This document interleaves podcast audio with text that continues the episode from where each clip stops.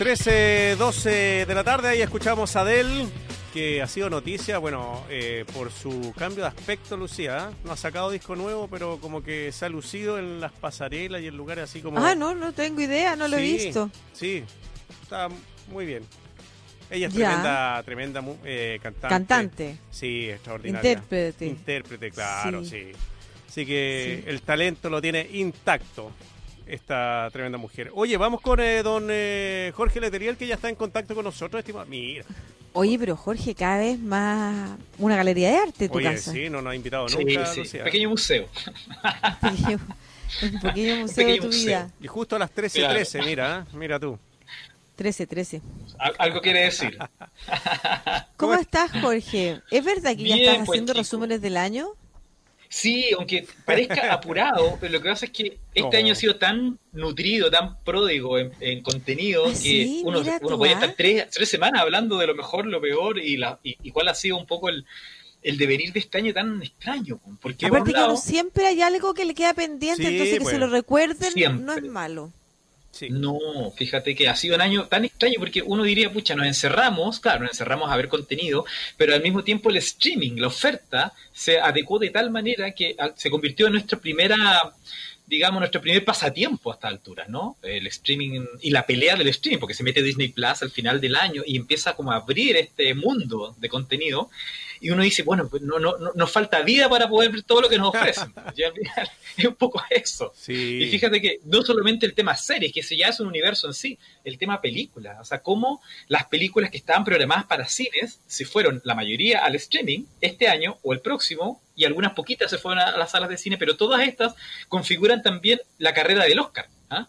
Entonces al final nosotros ya eh, prácticamente, si uno está constantemente viendo contenido, ya uno ya tiene todas las películas de carrera de Oscar, ya las tiene casi vistas prácticamente. Entonces es divertido cómo se cambiaron las costumbres, ¿ah? de, la manera de que nosotros vemos cine y vemos series. Eh, este año ha sido en ese sentido un punto de inflexión, sin duda. Oye, eh, Jorge, ¿tú crees que esto quedó para llegó para quedarse? ¿Tú crees que va a haber plataforma o tal vez estudios? Que van a, no sé, van a presentar la película tanto en cine como en, en streaming al mismo tiempo? Sí, fíjate que, mira, ese punto, eh, Marcelo, es clave porque ya hay estudios que tomaron la decisión de lo que van a hacer el 2021, concretamente el estudio Warner, que es un estudio gigante, tú sabes, la pues. Warner Brothers. Ellos tenían una serie de películas a estrenarse en salas el 2020, por ejemplo, eh, tenían eh, Wonder Woman 1984, tenían Soul, la película, también estaba la película de Pixar, estaba la película de James Bond, pero fundamentalmente Warner, ¿qué hizo? Como ninguna de sus películas las pudo estrenar en salas, dijo ya, ok, nuestro cambio de planes va a ser el siguiente, a partir del 2021 nosotros salimos con nuestras grandes, grandes películas atrasadas y los títulos mayores del 2021 en salas y en streaming al mismo tiempo, fíjate, al mismo tiempo. Entonces van a estar un mes en el streaming, en, ¿Eh? en la plataforma HBO Go, y al mismo tiempo en salas. Pero eso, eso, eso nos va a matar. Eso nos va a matar el cine, pues Jorge. Pero ¿sabes lo que pasa? Es que el camino va para allá. Lamentablemente, mucho, en Estados Unidos, mucho más que en otros países, la gente le, va a costar mucho tiempo volver a la sala. Mucho tiempo. Porque el impacto del COVID es, mucho, muy, es muy brutal. La gente no quiere ir al teatro y no quiere ir al cine. Pero, pero yo creo que cuando se pasa... ¿A los gringos les da miedo todo? A los gringos les da miedo todo. En parte, sí. Eh, no lo sé, no lo sé si tanto, pero pero cuando se pase, no sé, se ha declarado por muerto el cine, la radio, la música, todo, tantas veces que yo creo que hay, que hay cosas que no van a dejar de pasar.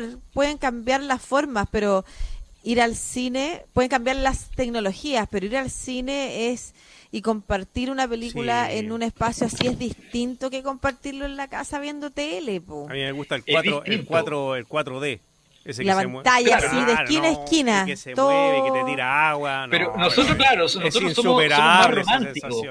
Somos románticos, nosotros venimos de una, de una escuela antigua. Pero el chico que tiene 15, 20, sus costumbres actuales son consumir en su casa, en su cama, acostado viendo una película. Bueno, por eso están así Para ellos, evidentemente para, ellos que la, película la película que se estrena así el día uno la tienes disponible en tu cuenta de suscripción es fantástico. Entonces los estudios simplemente están viendo para dónde va la micro. Qué interesante lo que planteaste Marcelo a propósito del comentario de Jorge porque yo creo que esto tiene que ver eh, sí puede ser con como formas generacionales eh, pero también creo que avanza eh, eh, de otras maneras si lo entendemos como la participación y el uso del espacio público. ¿Por qué te gusta estar en un espacio público? Claro. Y porque, ¿por qué te gusta ver cine en vez de tu casa con más gente? Primero Ah, por por la pantalla gigante nomás. Claro, pero solo por la pantalla gigante o porque te gusta hacer cosas con más gente en un con espacio. más gente, claro. Estar con más gente, claro. Y eso es algo que está en veremos de, de, de cuánto se retrocede. Yo creo que efectivamente, y, y, y hay mucho de la discusión también de la intolerancia política hoy relacionada con que los jóvenes, las jóvenes se juntan solo con lo que las aplicaciones les indican que son sus afines. Y esos son los que valen y otros no. Pero al mismo tiempo hay, hay generación que valora mucho el espacio público porque los lugares en los que se habita son cada vez más pequeños. Nos estamos pareciendo más a Europa, donde el uso de las plazas. Oye, eh, Lucía, claro, el claro. COVID lo interrumpe, pero, pero creo que se avanza hacia allá también desde alguna perspectiva. Sí, lo que me comentabas y no- lo que has comentado sí. tú durante el año, Lucía, por ejemplo, tu hijo que no ha podido conocer a sus compañeros de universidad, eso Claro. también tiene, tiene un tema y él los quiere conocer, o sea, también es un tema de humanos, de La el piel. juntarse, exactamente, el conocerse, juntarse, qué sé yo, el salir, el conversar otras cosas que, Oye, pero que también... no lo podías hacer en tu casa solo delante de un Es- televisor, aunque tenga un sistema de sonido Sí, pues, tremendo. no es lo mismo. No es lo mismo. el Y por algo también los estudios señalan que, esto insisto, antes COVID, antes de COVID, porque el Pero COVID lo cambia todo. Claro, pero sí. los estudios señalaban que eh, las nuevas generaciones tenían menos sexo, por ejemplo. Y yo creo que también tiene que ver con eso, con la falta de relación con el otro, con de encontrarte con el otro del, de la piel, ¿no es cierto? ¿Antes del, COVID? ¿Antes COVID? Antes del COVID, claro, las generaciones más chicas, eh, eh, más jóvenes tienen menos sexo, se hace todo como tú señalas, eh, más desde la Virtual. casa, virtualmente desde tu Sí. cama. Claro, mandando. Ahora, digamos también que estas prácticas vienen de hace harto tiempo. Esto no, lo- no es una práctica que comenzó con el COVID, con el No, encierro de la pues, pandemia. claro. Esto viene de una, más de una década atrás. Incluso, si te fijas en lo que nosotros valoramos del, del- del reunirse, del conversar, de juntarse para ir al cine, después tomarse un café, una cerveza y comentar la película, es algo que también había sido bastante dejado de lado. Piensa tú que hoy día las multisalas, el negocio de ellos es vender comida en, las, en los cines. Sí, o sea, mucha gente, especialmente la gente más joven, va al cine a comer. O sea, lo principal es comer. Ver una película Claro. es secundario, lo principal es comer. Entonces, esa- ese cambio en los ritos, en las costumbres culturales, es muy interesante porque de alguna forma en la pandemia obligó a la gente a encerrarse de esa reclusión. Ahora vamos a ver si una vez que podamos salir, qué va a pasar con la costumbre. Vamos a preferir volver a la sociabilización del rito o quedarse encerrados viendo la película Se en tu casa solo con se lo doy, ah, se lo doy, se lo doy por comprado eso. La gente va a volver al rito. Ojalá, ojalá sea así. Pero mientras ¿Será? pueda- Pero- sí, porque ir al cine era un rito. Antes la Sí. gente se, Sí. se arreglaba para ir al cine, ¿no? Se ponía la mejor pincha para ir al cine. A mí me encanta ir al cine y por eso no me gusta cualquier sala tampoco. No, y esos dulces que vendían que eran como una goma bien ácida, ¿te acuerdas o no? Que eran como un Las largo. gomitas y las almendras, No, sí. Eso es año, Oye, año los 80. huevitos. Eso- por eso no, no- Las era más- Uno iba a ver más películas que a comer, Claro. porque no era muy atractivo el, el menú que había de dulce. Eso, claro, me acuerdo de No, los chocolates día con además te naranja. mastican en la oreja, po, ¿no? Claro. Ahí está el tipo que come palomita atrás tuyo comiendo con la boca abierta y tú tratando de ver una película. O completo ahora. Como Pizza completo, le falta la cazuela, que te pongan una cazuela ahí a, a comer. Oye, bueno. ya, a ver, vamos con lo Es mejor. pues. verdad, hay algunas salas de, cine donde ¿Sí? yo he comido, no soy ¿Qué buena para las palomitas, no me gusta para nada, pero eh, la idea de, además la idea de que queda todo cochino, no entiendo a la gente sí, por qué le tiene... pues, los olores. Las- el par No. de veces que he pedido palomita, digo, por favor, no me lo llene. Si usted sabe que se me va a caer, ¿para qué lo va a llenar? No es culpa del caballero, pero es como parte de la venta que todo se cae, que las palomitas se vayan cayendo en el trayecto. No entiendo esa cochinada que se deja en las salas de cine muchas veces. Sí, pero bueno. sí reconozco que en esa sala de cine en la que te ofrecen comida, trago y tú estás como estirado con las patas así hasta Ah, sala sobre VIP. algo, me le he comido Su sushi. He ido a comer, he ido a comer viendo películas, que Oye. es más que ver una Oh, película por comiendo. He ido a comer viendo películas. Sí, Rodrigo Alcaíno te recomienda que vaya al Normandí porque están vendiendo almendra ahí todavía y dulces más Me tradicionales. encantan como las esos- salas de cine de arte como esos tradicionales. Me chocolates con encantan. naranja. Ya, vamos a lo bueno eh, de las series del año, Jorge, pues que a eso nos Así convocaste y hemos hablado de, de si volvemos o no al cine. A ver, juegue, Sí, ¿cuál es la mejor? Mira, bueno, Uy, qué difícil eso. Ya, pero yo prefiero Ponnos no casarme con una, casarme Una me caso con triada, seis. claro, Ya. y nosotros votamos. Vamos con seis. Exacto. Ya. Mi preferida la gente puede opinar. Mira, Déjame primero, adivinar, eh, déjame adivinar. Devs. Ya. Una, una serie de ciencia ficción de HBO notable, una especulación sobre mundos, sobre dimensiones paralelas. Eh, se escribe D-E, B corta Del- S. Devs. ya. Tiene una banda sonora. Esa es la mejor suya. Es- para mí está la entre las mejor. mejores. No, duda. entre las seis mejores, dijo. Es que por algo Sí, la la, nombró. la vio poca gente. primero. Es una serie un poquito densa, quizás, es muy metafísica, eh, eh, examina cosas muy, muy profundas respecto a, al final, qué es lo que nosotros entendemos por realidad, la realidad real, la que vemos y la realidad que se puede reconstruir y nosotros amoldarnos a ella. Ya. Son conceptos medio difíciles, pero la serie tiene, tiene una... Es, es embriagante, de verdad, es una serie bastante embriagante. Así que eh, muy interesante, una dirección de arte notable. eh, yo la pondría entre mis favoritas. Después, la, una serie que a Lucía le gusta mucho, Cuentos sobre el Loop. Sigue, sigue Sí. estando entre el, bonita serie, sensible, triste como un tango, pero, pero bonita. Lle- lleva, a- lleva como a, a nivel de calle lo que pueden ser las, las preguntas más básicas de- del, del ser humano al final. Lo hace bonito, lo hace simple, lo hace emotivo. Eh, ¿Para qué estamos acá? Porque es el, el deseo de amar, algo tan simple como encontrar la media naranja, ¿no es cierto?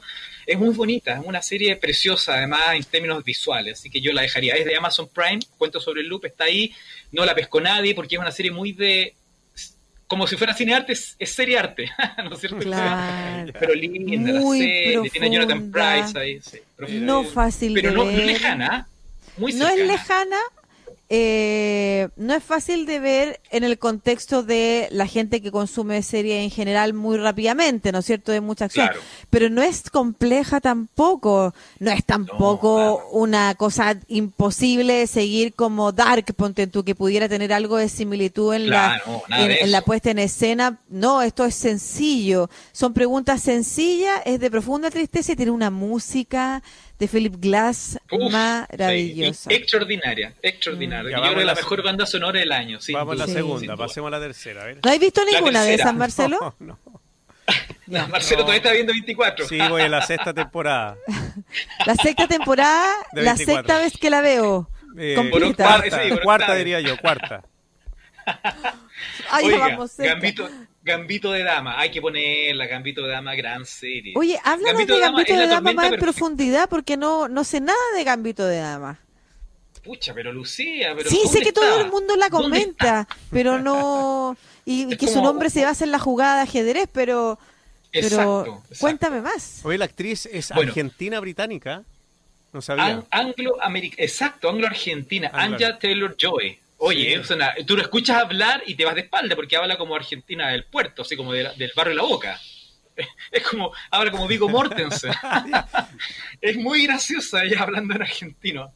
Mezcla palabras el lunfardo. Bueno, eh, esta, esta miniserie es un golazo, eh, de verdad, es eh, más allá del impacto masivo que tuvo, es la serie más vista en la historia de Netflix. Ojo, Wow. ojo ese dato, la más vista en la historia. O sea, tiene, creo que tiene 62 millones de, de- de suscriptores que la vieron completa, ¿ya? Con eso te digo todo, Y es, una serie que trata sobre una, un prodigio infantil del ajedrez en los años 50, una huérfana que eh, comienza a fascinarse con el juego del ajedrez y empieza a descubrir que el talento que tiene, al mismo tiempo ese talento está amañado por eh, la, dependencia a, a ciertas drogas, a, ciertas, a ciertos eh, alucinógenos, por alguna forma, de alguna manera decirlo, y estos alucinógenos le ayudan a ser mejor jugador de ajedrez. Entonces se produce una dependencia fuerte, pero al mismo tiempo ese talento lo hace convertirse en una, en una un genio en el, en el mundo machista, en el mundo masculino de los jugadores de ajedrez. Entonces abre camino sola. Entonces hay una lectura muy bonita respecto a lo que es ser huérfano, ser una freak, porque ella es una persona muy rara,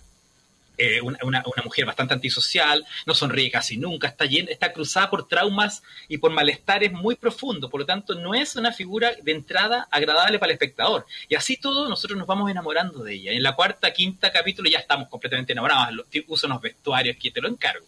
La verdad, la dirección de arte es deslumbrante. Probablemente, en mi opinión, después de The Crown, esta es la serie con dirección de arte más brillante que hemos visto este año. O sea, Mira. tanto así que el Museo de la Moda de Brooklyn, en, en- en online, la ti- tiene una exposición eh, sobre Gambito de Dama. por Ah, de los vestuarios. mira.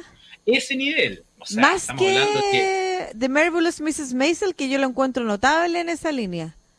Claro, es, yo te diría que está a la par, pero quizás la dirección de arte en términos generales del detalle, la escenografía, la, la utilería, el objeto, el auto, todo es brillante acá. O sea, de verdad, uno queda asombrado. Hay una parte en que la serie se, se ambienta en Moscú y uno de verdad queda así como, loco, ¿qué onda este director de arte? ¿De dónde estudió? Porque de verdad es una brillantez visual impresionante. Cada ¿Es británica detalle, cada- o norteamericana? No, americana, completamente Ya, americana. sí. estadounidense. Así que es un triunfo absoluto, muy bien narrada, grandes personajes secundarios. Ella, el personaje de ella está escrito de una manera maravillosa, la progresión dramática es perfecta y no es, no es la, la típica serie facilona. Ella, como les decía, es un personaje no fácil de enganchar a la primera porque no es agradable, no es sociable, no es una persona abierta a relacionarse con el mundo, por lo tanto cuesta entrar, pero tú te enamoras igual. Y eso es un mérito del guion, sin duda. Así que tiene todos esos elementos y además el éxito masivo, por lo tanto es un triunfazo, triunfazo, Triunfazo. absoluto, sin duda. Para el próximo Emmy yo creo que va a arrasar, ¿ah? el, del próximo año, sin duda. Oye, ya, vamos a la cuarta.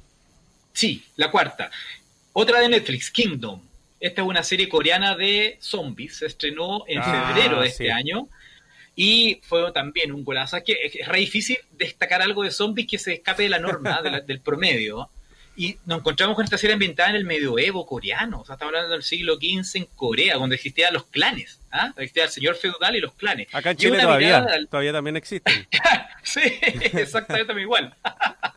Fíjate que es divertido porque es un virus que se propaga en el campesinado, en la gente humilde, y ellos se convierten de la noche a la mañana de, esta- de, esta- de este contagio en hordas de campesinos que arran- arrasan y van a, a las ciudades feudales a atacar a la aristocracia del momento. Entonces, hay una lectura bien divertida de la, de la lucha de clases muy potente y entre medio hay un conflicto familiar, porque estos clanes también tienen peleas de poder es una serie que aparentemente es simple con ese tema, pero tiene un nivel de acción física que de verdad te deja. Yo, yo la vi colgado a la lámpara toda la, toda la temporada. Ah, el nivel de tensión es notable, notable, serio, los efectos, Son brillantes. Y es una serie simple. Sí, son buenos para los, Los zombies. coreanos la llevan. Sí. O sea, seco, seco. El nivel, el, el ¿Por sentido qué de la será? acción. Porque, ¿sabes que Hace 20 años atrás, ellos se abrieron, al- se abrieron al- a la mecánica hollywoodense, empezaron a producir a la manera de Hollywood.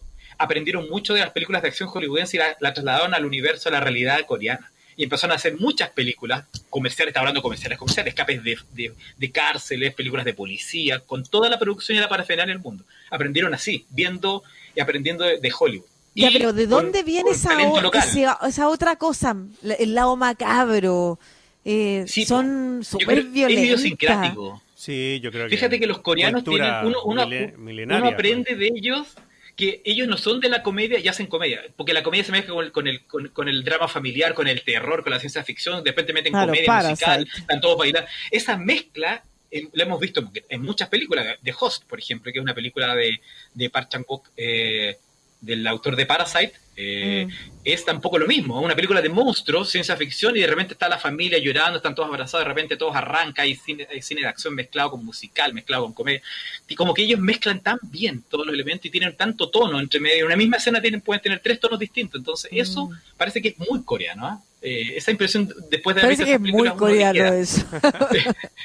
Es muy coreano, o sea, mezclar todos los tonos, todos los, todos los estados de ánimo, todos los, todos los ritmos. Entonces, y en, en Kingdom pasa un poco lo mismo. Yo creo que hay, el que no la ha visto, véanla porque es una serie muy fácil de ver. Además, uno la puede, en, en dos tardes la tiene completa. He visto la maratón absoluta. Buena. Así que, de todas maneras, Oye, avancemos. Vamos mejores a, del año. a la quinta. ya, en la quinta, de Mandalorian. A pesar, a- Ah. yo creo que igual los Oye, fans de quedaron un poquito. los-. Sí, pero los fans quedaron tranquilos. Fíjate que el, el fans de Star Wars es un fan bien talibán. Tú sabes que si no le gusta algo, hacen, hacen campaña pero para. Star bajar. Wars viene hace rato quedando en deuda, po. Sí, Sí, pero es que además el fan también es 15 súper años. es súper icono- es es súper eh, es demasiado fanático. El, el- el- el- el- Claro. Si no le das lo que él quiere, te destruye la obra. Entonces pasó con las últimas películas, especialmente el último Jedi, que pucha, como que están ahí medio, medio, medio con- conflictuados y aparece Mandalorian y como que vuelven a enamorarse del universo Star Wars. La serie es como un, además es una serie vuelta a los orígenes, entonces es muy western, es una serie muy Yo western. vi dos capítulos. y eh, ¿cómo? Yo vi dos capítulos. Dos capítulos. ¿y? ¿Vas ¿Te gustó? en el segundo Eh, capítulo creo o que me- viste no, vi dos, dos capítulos. Creo que me quedé dormido en el segundo. Lo encontré un poco No, lentito. Sí, Te van a lapidar, te van a lapidar los fans. aquí. me da lo mismo. ¿Y a ti te gusta Star Wars? Sí, pues. Yo fui a ver. eh, yo creo que las vi todas en el cine, menos la 1. Pero el Imperio contraataca, me acuerdo. Yo creo que fue como la segunda vez que fui al cine a verlo. La primera fue Superman, Mira. con Christopher Y Reeve. rayaste. Ay, qué Sí. divertido, porque de alguna manera marca personalidades, como que define personalidades eso. Sí, sí. Sí, Ya. bueno.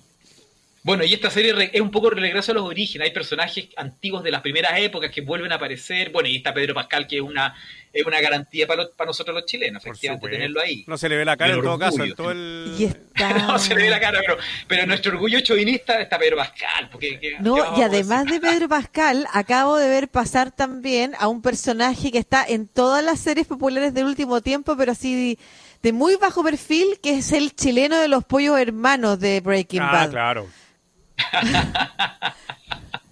Oye, pero a lo que voy yo, que yo vi dos capítulos de- nomás tan- porque había que ¿ya? pagar, eh, había que suscribirse a Disney.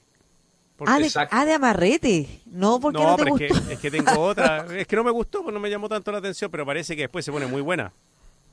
Sí. En sí, la sí. tercera. Yo no la he visto, no la he visto completa, pero se, clásico. se- se está poniendo. Bueno, ella es el gran gancho que tiene, que tiene que tuvo Disney Plus cuando partió. O sea, era como el- porque todavía no tiene tanto catálogo nuevo. O sea, apela a su a su ropero de contenido para atrás. Y esta es como la gran serie que tiene ahí. Anunció la segunda temporada justamente con el, con el lanzamiento de Latinoamérica. Así que todavía estamos esperando que Disney Plus ofrezca contenido nuevo. Recién apareció Mulan, la, la, la película que se iba a estrenar en salas, se pasó al- a, Disney Plus, se pasó al streaming, la, la Mulan en, en versión en vivo eh, que no tuvo tan buenas críticas, ojo, así que ahí eh, hay que tener ahí Sí. en consideración eso.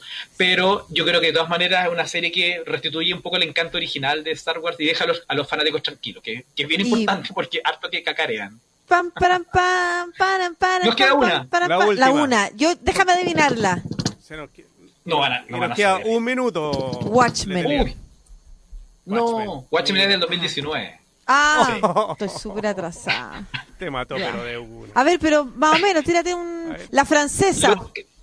Lovecraft Club. Country. Ah, Ah, sí, pues. Ahí, ahí también vi do- dos capítulos también. Oye, buena Y me serie, asusté. buena serie. El universo de Lovecraft eh, mezclado con monstruos y con el problema racial de los años 50 en Estados Unidos. Es como la ¿Cómo versión de, ¿te acuerdas del libro verde de Green Book? ¿Sí? Pero me- mete, mete, métele har- harta fantasía, harto monstruo y harta maldad y te encontrás con una lectura ra- del, del racismo de esos años que es pero muchísimo Sí. más jugada que Green Book. O sea, ¿Cómo esto se de llama? verdad. ¿Cómo se llama? Lovecraft Country, como el país Lovecraft. Ya. Está basada en una novela Sí. que agarra el universo, el, el- el- el universo general del, del autor, del escritor H.P. Lovecraft, con el tema de los monstruos, con el tema de la maldad, ¿no es cierto? Pero me- eh, ambientado en, en, lo- en la- en los pueblos sureños, de los estados sureños eh, de Estados Unidos en los años 50. Es que 40, da, 50. da más miedo los blancos que los monstruos de. Oye, es terrible, Sí. terrible. Bueno, está Jordan Peele, que es el productor, es el, el- ¿te acuerdas? El director de, de Huye, la película Oh, sí. fantástica, esta película del 2017. Él está detrás de este, de este proyecto y de verdad un proyecto HBO notable. Gra- gra- y tú dices, esto, esto no, ¿cómo van a funcar el tema racista, el tema Lovecraft, monstruos con racismo? Eh, pega. Es una fantasía absoluta, pero pega, Pega. un golazo. Gran Oye, serie, gran serie. El único problema que tengo yo con HBO. esto, exacto, HBO. tiene que ver con eso, que esto es HBO, otras series que has recomendado son de Amazon, otras son de Disney Plus. Y pasa que ya no sale lo mismo. Antes uno decía, ya, pero te salís del cable y te metías a Netflix y tenéis todo, ¿para qué? Ahora, si Claro. sumáis cada una de las plataformas, como que ya no me está gustando tanto el negocio. Y si uno tuviera que optar, ¿sabéis qué? Eso debieras traer la próxima. Decir, no, mira, si a usted le gusta esto, Es que sabéis que si tú tienes. Si le gusta este otro, Si tienes esta. contratado, entiendo yo, el- en el cable HBO, tiene disponibilidad de entrar a HBO Go. Sí. Claro, pero te- no tenéis nada de Netflix, de Amazon, de Ah, todas no. las otras, po. Bueno, pero ahí Sí, hay que. hay pero que- para eso están también nuestras nuestras plataformas amigas, que son las plataformas de la calle, cuneta, ¿no? Está todo, todo esto está ahí. Está La de la patadita, ¿Qué pasa la de con la los patadita. derechos del, ar- Sí. del artista, pues, Jorge? No, pero está dando una Pucha, alternativa. sí, pero, pero es que también hay que pensar en el bolsillo de, de un, un humilde suscriptor. pues, Sí, como que ahora va a llegar, vamos a volver a lo mismo de antes, que va a llegar una empresa más grande, las va a contratar a todas, las va a meter en una sola señal y por más barato las vas a tener a todas juntas, que es como partió el cable. Es como Claro, y así en sí. un eterno loop. Oye, Oye, a- Lucía, a propósito, tú hablaste de una serie francesa, o sea, la terminando, una serie francesa. ¿ah? ¿El colapso? Eh, estamos hablando de esa misma, ¿no? No, está hablando ¿No? de Edis, que tú le habías recomendado la otra Ah, vez. de Eddie, la serie jazz, sí, notable, serie también. Pero es demasiado de nicho, creo yo. ¿ah? No la quise poner. A mí me encanta el jazz, por eso para mí es fantástica, pero no la quiero poner. Pero vamos a hablar, yo creo que la próxima semana, de El Colapso. Una serie que no está en ninguna plataforma. Para algunos, la mejor serie del año. Ojo. Ah, Son capítulos de 20 minutos francesas que hablan sobre el fin del mundo hoy día, ahora, ya. No. al tiro. ¿Qué Ya. ocurre en Ay, Dios diferentes mío. ámbitos si el mundo, el mundo se acaba mañana? Así, pum. Sin ningún efecto especial. A ver, no es una alienígena, no es una estrella que va a chocar con la Tierra. No. Hechos reales. Falta comida, se, acaba- se cierran las tiendas, ese tipo de cosas. Es tremenda. Es una serie, pero tremenda. Increíble. Ya. Así que vamos Próximo martes. El colapso. A las Así es. 13.15 no se pierda el colapso. Oye, se nos pasaron unas películas de estreno, pero también las vamos a mencionar el próximo martes, porque hay dos películas de estreno que vienen para el Oscar también, pero la, la próxima semana ya nos alcanzamos. Oye, sí. Letelier un Jorge, vaya, va, va a subir eh, tu, tu- Vamos a subir este ranking para que la Eso, gente me tire ranking. piedras. Eh, Eso. Me la pide, porque me imagino que nadie va a estar de acuerdo con esto. No, yo tengo algunas que, que sí estoy de acuerdo. Un abrazo grande, Jorgito. Se cuídate. pueden sumar Suerte, más que que, estén bien, lapidarte. Chao. Un abrazo. Sí.